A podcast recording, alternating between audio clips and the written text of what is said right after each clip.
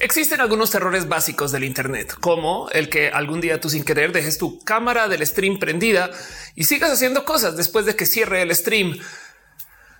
No hablo por experiencia personal o que estés estoqueando a tu ex o a alguien de tu interés y sin querer se te vaya un corazoncito por picarle dos veces a la foto en Instagram. Y pues por supuesto que el otro gran miedo del Internet entre muchos otros que no mencioné por mera paz mental, es que nos cancelen. Y ojo, el tema de la cancelación, eh, yo estoy a favor de la cultura de la cancelación. De paso, de una propongo que se hable de la cultura de las consecuencias, porque cancelar es exactamente qué. Pero más bien si tú dices es que lo que dijiste tiene consecuencias, entonces eh, hace más sentido el caso. Hablo de la cancelación porque una de las cosas que suele suceder y uno de los miedos latentes de todas aquellas nosotras personas que usamos el Internet es que de repente alguien rescate algo viejo nuestro y nos diga sí, pero tú dijiste esto, motivo por el cual, y no estoy exagerando acá, hay muchas personas que tienen estrategias digitales que borran sus viejos contenidos. Vamos para que el día de mañana nadie pueda agarrar un tweet de hace nueve meses y te lo restriegue en la cara, cosa que como comunicadora o como generadora de contenido me parece muy interesante. pero sí, el tema es este y vaya que lo hemos escuchado. El Internet no olvida. Nunca todo lo que quede al Internet se quedará ahí para siempre. Es más, existen personas que están abogando por una serie de leyes para poder tener el derecho al olvido en el Internet, para que existan mecanismos donde tú le puedes, por ejemplo, decir a un medio, oye, eso que publicaste es información mía, por favor, quítalo porque quiero que, pues, quiero que se olvide. Vivimos en un mundo que genera un chingo de datos y que publica muchas cosas al Internet y es que por supuesto que nos hemos encontrado con estas situaciones que les estoy describiendo. Sí, esto lo acepto. Por eso vengo aquí hoy. Pero también esto es roja y aquí me gusta analizar las cosas tantito más allá donde sea socialmente aceptable. Y también quiero hablar de algo que no mucha gente tiene presente. Y es que contrario a la cultura popular, el Internet no solo se olvida, tiene amnesia fuerte. A ver, a ver, a ver, a ver, a ver, a ver, Ophelia, como que el Internet se olvidan las cosas y yo todavía puedo sacar las fotos que publiqué hace 10 años de Facebook. No tal margen. Esto es un pequeño hobby que tengo con la gente que conozco Siempre voy a sus cuentas de Facebook y nomás me siento a ver sus fotos y por mero gusto voy a su foto de perfil y le doy volver en vez de adelantar, volver. Y entonces eso te lleva a la primera o la segunda foto que subieron de perfil a Facebook y siempre salen fotos interesantes.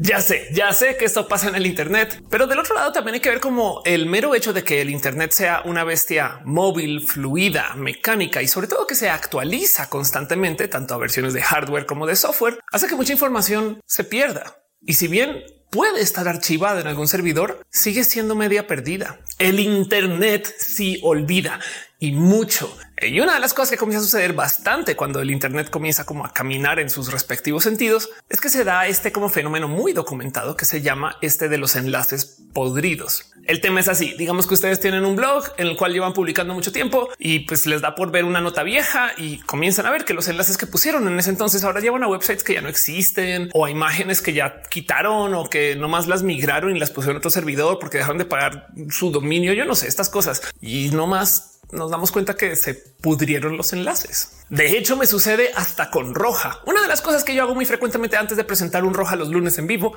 es investigar del tema del que voy a hablar para no quedar como payasa. Pero pues por supuesto que sería bien tonta si no tomara en cuenta las investigaciones anteriores que he hecho en temas medianamente similares, porque no nos digamos mentiras. A veces yo hablo de dos cosas mm, tan, tan similares que alguien podría decir me estás presentando el mismo guion dos veces. No es lo que está pasando, lo juro.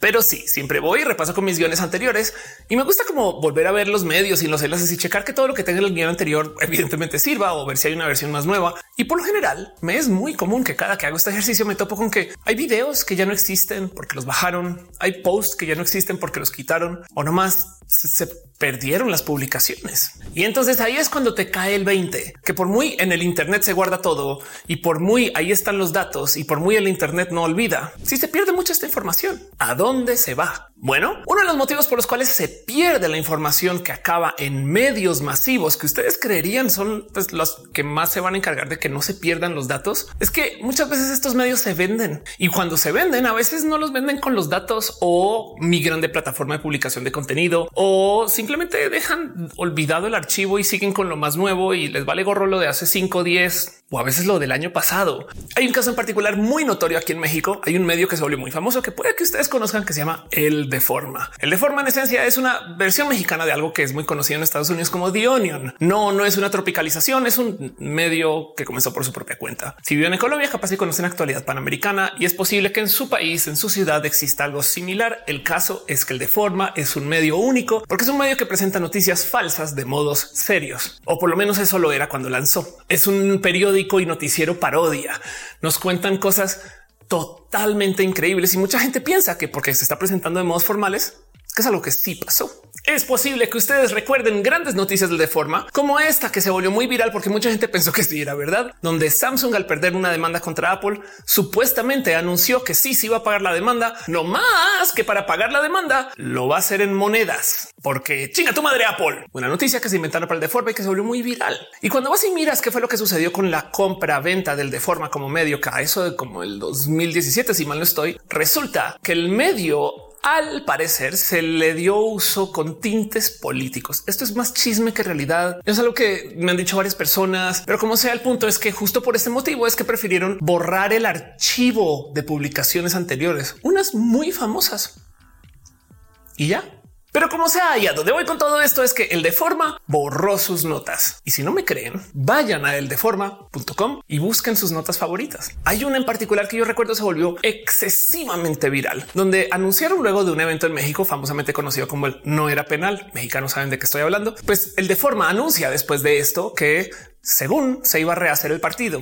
Y mucha gente se lo creyó y fue totalmente falso. ¿Por qué olvida cosas del Internet? Porque hay websites, sitios y servicios que se compran y se venden.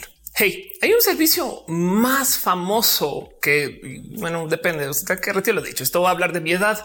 Capaz si ustedes lo recuerdan y si no les tocó, qué bueno, gócense su colágeno. Pero hay un servicio que se volvió súper famoso en Twitter que se llama TweetPic. O si ustedes tienen una cámara de video, capaz si recuerdan a la famosa TweetCam. Ambos estos dos servicios ya no existen. Y yo tengo unos tweets así muy marcados con cosas como voy a guardar esto aquí para no olvidarlo nunca y ya no lleva a ningún lugar. Es bien triste. el Internet olvida cosas. Hay otro mecanismo por el cual, por supuesto, que el Internet, bueno, a veces no necesariamente es que olvide, sino que hace más difícil de encontrar alguna información, sobre todo esta que tiene cosas que vengan de tinte político y más si son cosas que vienen desde hace muchos años. Hay un famoso caso de un petardo en Jalisco en un estadio que le explotó a alguien en la cara, o sea, un cohete que se volvió muy viral y que al parecer habían videos mostrando la situación que ya no existen en el Internet. Ojo que esto es del 2003, pero el hecho de que no se consigue esa información deja dudas. Y pues sí, ¿por qué no? También la otra cosa es que a veces el motivo por el cual Internet olvida es porque somos seres humanos y recordamos todo horrible. Entonces pensamos que no está, pero sí está y más bien decimos lo olvidó y resulta que quien olvidó somos nosotros. Hay de hecho un nombre para esto del recordar las cosas súper mal a calidad colectiva y se le llama el efecto Mandela, que es cuando tú no recuerdas las cosas como crees que eran, pero le preguntas a alguien y esa persona tampoco lo recuerda. Todas las personas que nos rodean resulta que lo recordamos mal. Hey, ¿sabían que C3PO, uno de los dos droides de Star Wars en la serie original, o sea, en las primeras tres películas, no era un robot totalmente dorado en su color? Tenía una pierna color plateado. Y es de qué? O sea, cómo yo recuerdo que era un robot totalmente dorado. O sea, como que, que, que, que, en fin, sea porque sea información vieja o sea porque sea información que está mal cuidada, mal guardada, o sea, que sea porque un medio se cerró y no migraron los datos o porque se vendió y no los compraron, cualquiera de estas cosas. No solo el Internet olvida, sino que además hay que admitir que tenemos un serio problema de archivo. El creer que las computadoras van a guardar nuestra información de aquí a futuro puede que le esté causando daño a nuestra memoria colectiva o nuestra capacidad de tener recuerdos ahí donde lo ven. Si ustedes son como yo, muy probable tengan ahí todavía la vieja laptop o aquella esa vieja iPad donde ahí tengo todas las fotos para verlas algún día, para luego darse cuenta que la compu no prende, el iPad se le dañó la pila. Y es que cuando se trata de cosas en el Internet es peor. Porque para rematar, no solo estamos guardando archivos por allá en algún espacio en la nube, así sea en el mail, sino que como de nuevo las cosas se versionan, el software avanza. En últimas, con las herramientas con las que trabajamos cambian, entonces pues capaz y las cosas que guardamos están en un formato tan viejo que ningún programa lo puede abrir. Oigan, imagínense que ustedes tienen documentos hechos en, no sé, Excel.xls del 97. En el 2030, que no está tan lejos, de verdad, ¿qué tal que el único modo de accesar documentos viejos y de Microsoft sea por medio de un servicio web de Microsoft y ya nomás diga, mira, eso de esos documentos viejos ya no los puedo abrir. Ahora, ¿qué haces con esos documentos? Pues necesitas una versión funcional del software de escritorio de la época de cuando se creó, para lo cual probablemente necesitas una computadora funcional de la época de cuando se creó el documento. Ya ven el problema. Ya ven.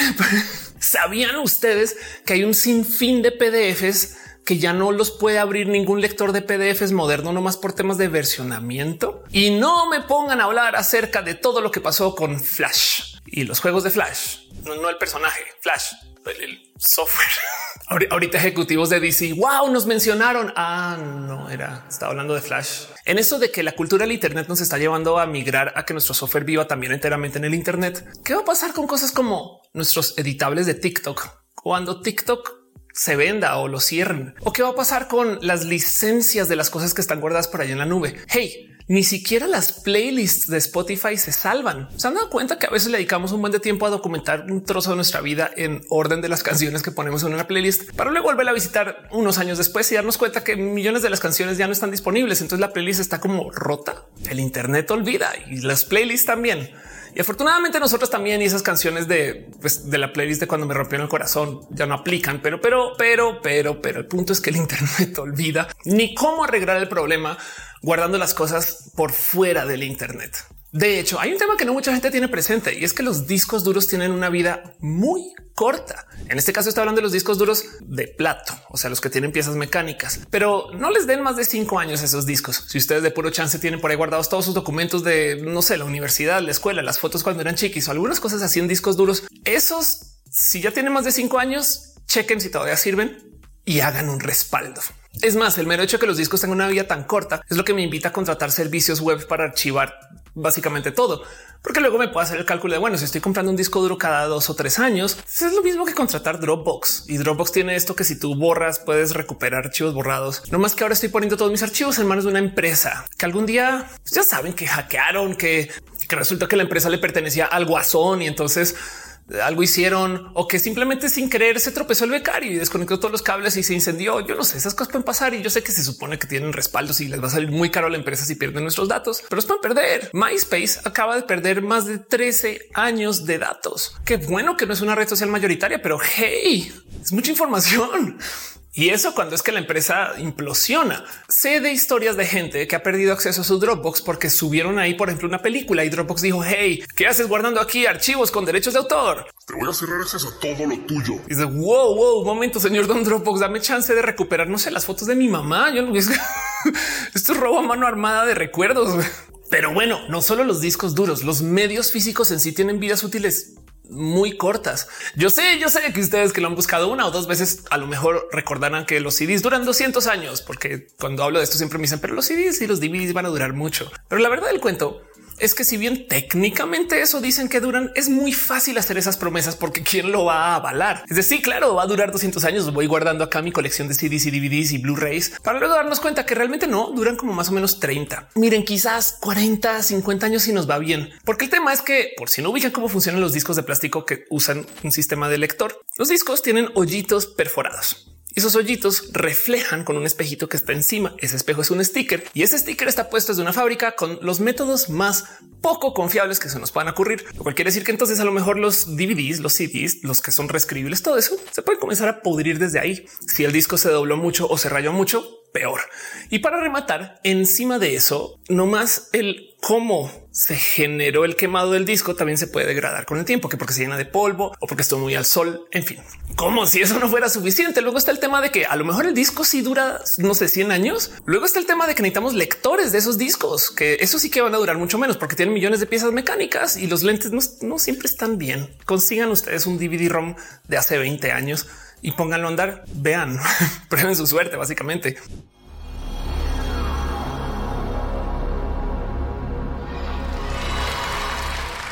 Pero hey, piensen en esto.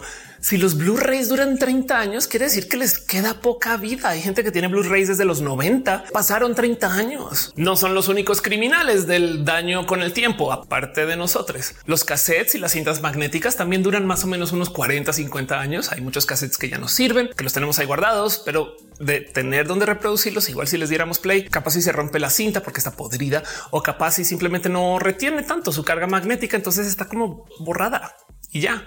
Y si estamos guardando nuestros archivos en cinta magnética, les cuento. Y si todavía esto no les tiene ustedes en escándalo total acerca de todas las cosas que han comprado para sus colecciones o las cosas que están guardando en su casa, o que, que los discos duros viejos o que los DVDs y los Blu-rays, todo eso, si todavía no les ha asustado lo suficiente, ahí les dejo esta otra. Las llaves USB duran un máximo de 10 años. Y eso es si no se usan. Tienen un número límite de lectura y escritura antes de que comiencen a ser ya pues genuinamente pues, difíciles de confiar. O sea que tú guardas archivos y capaz y no lo guarda bien. Entonces, si ustedes tienen por ahí, no sé, una llave USB con todas las fotos de la secu, de la prepa, ya chequen si todavía sirve y luego extraigan las fotos y hagan un respaldo en cuyo caso pero no confíen en esa llave USB.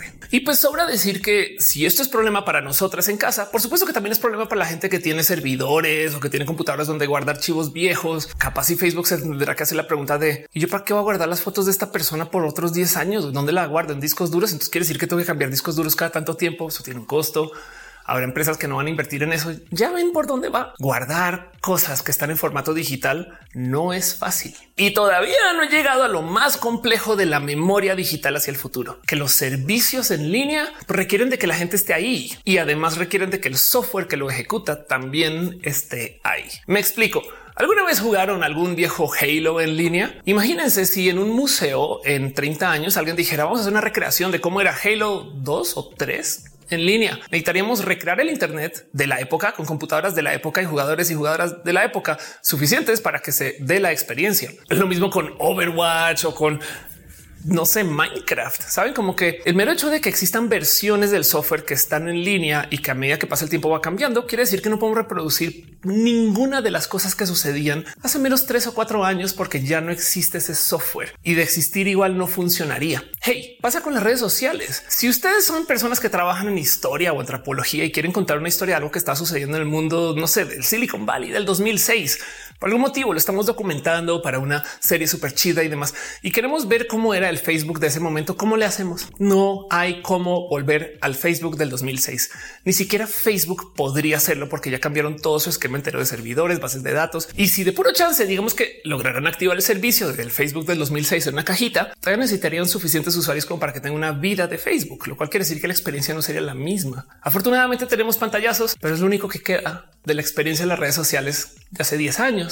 Y es que ni siquiera les quiero contar cómo es esta locura, por ejemplo, en el mundo de la preservación de videojuegos. Los videojuegos son experiencias masivas que nos pertenecen a muchas personas, que nos traen muchos recuerdos y que de muchos modos podemos decir que nos formaron. Pero si queremos compartirle a alguien el cómo era jugar, no sé, Doom o Quake, Quake Arena o estas cosas que pasaban en los 90 o los 2000, literal es difícil. Necesitaríamos computadoras de la época, corriendo software de la época, corriendo sistemas operativos de la época y no hay suficientes cajeros con Windows XP para instalarles Doom en el mundo que nos presten.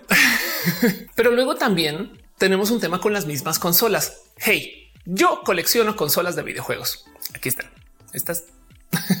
y es todo un tema el mero cómo las archivamos. Esta consola, por ejemplo, está puesta como se diseñó para ocupar sobre un cajón o sobre una mesa, pero hay unas que tengo, por ejemplo, de lado el hecho de que estén de lado implica que ciertos químicos puede que se estén derramando en la tarjeta madre, baterías se están dañando, resistores ya no conecten bien, cosas así, nomás porque el paso del tiempo hace que los metales se corroan y entonces ya no conecten. Y si se rompe un pequeñito componente de la tarjeta madre, cualquiera de estos, ya no va a aprender. Y luego entonces digamos que yo puedo abrirlo y reemplazarlo y arreglarlo y estas cosas.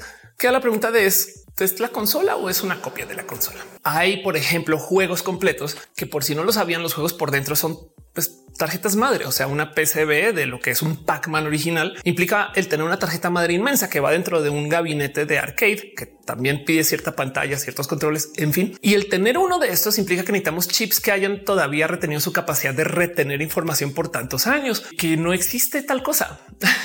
llegará un momento donde ya habrá pasado tanto tiempo que no habrá chips que retengan información bien. Entonces lo único que nos queda es tener copias de esos chips, tanto como ya no podemos tener los Blu-rays de hace 50 años cuando lleguen a tener 50 años y vamos a quedarnos con copias de sus Blu-rays. Y bien podríamos argumentar entonces que la pieza original se perdió con el tiempo y no en muchas generaciones. Y ya sé, ya sé que lo primero que van a decir con esto también es un bueno, por eso guardamos todo en libros. Guardar la información en libros tampoco es tan, tan, tan fácil. Piensen ustedes que el papel se pudre, se daña. Puede que el papel a lo mejor despierte un hongo, que puede que la tinta se corra o no más el hecho de que el libro se haya construido de tal modo puede hacer que tal goma o pegamento dentro del libro haga que no se puedan abrir las hojas. Esto todo pasa y no en mucho tiempo. La información se puede perder. Hay un proyecto de que vamos a guardar datos en cristales de cuarzo y les hago la pregunta de cuánto va a valer guardar información en cristales de cuarzo para que la gente realmente quiera hacerlo. Digo, comparación de guardar las cosas por 10 años en una USB y decir ya, ya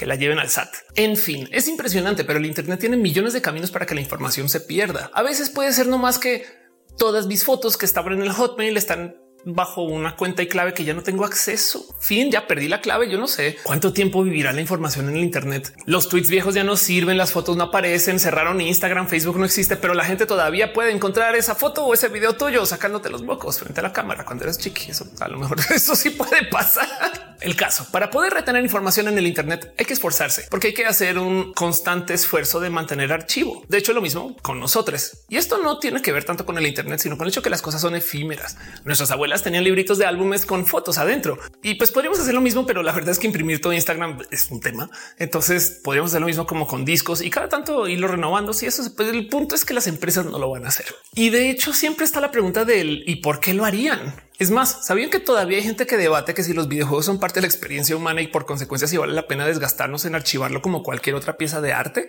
porque para el arte hay dinero destinado a restauración y archivarlo y guardarlo y ponerlo en museos. Pero para los videojuegos todavía hay gente que dice si son arte o no. Y dice sí, sí, sí, señor. Sí, hay una cantidad de cosas hermosas en Minecraft. El caso es todo un debate y los esfuerzos de restauración no la pasan bien. Hay del otro lado también que considerar que hay empresas que se dedican a guardar información solo porque pueden, que en esencia hacen como bibliotecas o museos de datos. Una de las más conocidas es archive.org y otra no tan conocida, pero que funciona así es Google. Por si ustedes no lo tenían presente cada que ustedes buscan algo en Google, Google está haciendo la búsqueda en sus servidores internos porque tiene un respaldo del Internet, lo cual me trae a pensar que la gente que fundó Google estaba genuina, total y completamente pacheca y estaban haciendo su doctorado en Stanford. Y un día uno le dijo al otro: Y si descargamos el Internet, güey, descargamos el Internet, todo el Internet. No mames, güey. Y qué? Pues lo descargamos y vemos que hay, güey. Eso es infinito. Y ¡pum! Google, un buscador de datos que funciona sobre esa copia alterna del Internet. Google, cada que alguien publica algo, tiene que estarlo ahí, pues actualizando en su respaldo y por consecuencia estoy en una cantidad de servidores donde guarda su copia del Internet. Y el tema es que Google todavía no hace lo que hace Archive, por lo menos públicamente. Archive.org tiene una búsqueda de todas las copias que tiene del Internet históricas. Así, así tal cual.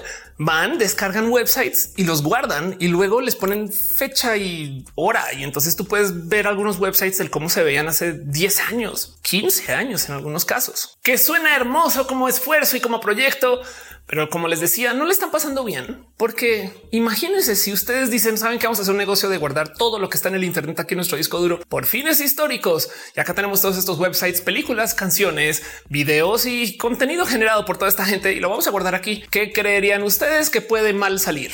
Gente que estudió leyes así de yo, yo, yo sé, yo sé el tema de derechos de autor. Exacto. Hay un sinfín de gente que quiere que cierre el archivo del Internet, pues porque no quieren que alguien tenga una copia de su película, su canción o lo que sea, su escrito, su libro guardado ahí nomás, así como así, dado que pues hay derechos que protegen eso. No más que pues, es el archivo del Internet, no? En fin, este debate es es bien ridículo, pero miren de nuevo, yo que me la paso coleccionando consolas y estas cosas, pues soy muy nostálgica.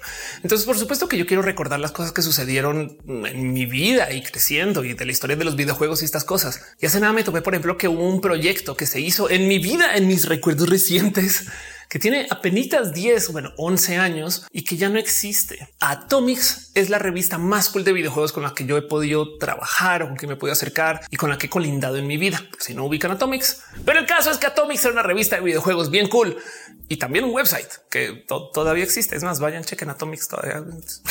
Pero hace 10, 11 años, mi socio en ese entonces, Oscar Yacer Noriega, Akira, paz descanse. Akira decidió hacer una versión para iPad de la revista. Hace 11 años no existían todas las herramientas que tenemos hoy para hacer publicación de contenido sobre el iPad. Entonces él se lo tuvo que inventar. Contrató a programadores para que diseñen un esquema para poder subir una revista al iPad. Y de hecho, sobre esa revista, luego trató de vender ediciones dentro de la misma app. Esto era antes de que tuviéramos venta de contenido dentro de las apps por parte de Apple.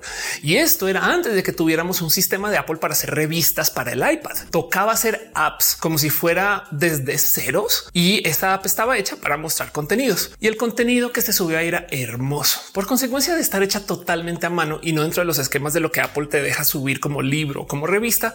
Entonces las animaciones eran raras y tú le podías picar a cosas y había sorpresas o se armaba o desarmaba la página de ciertos modos muy específicos según el contenido. Era muy bonito, pero el tema es que esto se hizo para una serie de iPads que ya no existe con una versión de sistema operativo que ya no consigues y para una tienda de Apple que ya no avala este contenido y por consecuencia toda la gama de Atomics Mac ya no se consigue. Si ustedes tienen un iPad con un Atomics Mag adentro, primero que todo guárdenla con todo su corazón y segundo, cuiden esa iPad porque no sabemos si la pila le va a durar cuántos años más. Wow.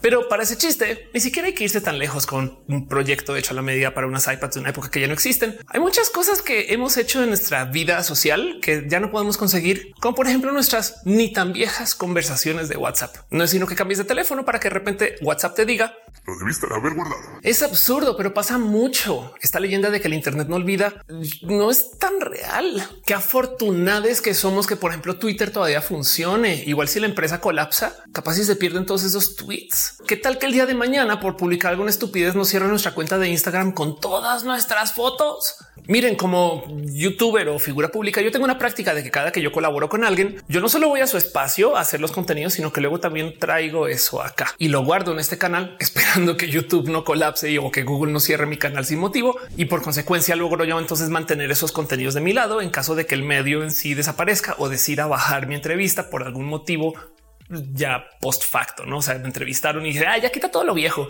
Y es de no, pero ahí está mi recuerdo.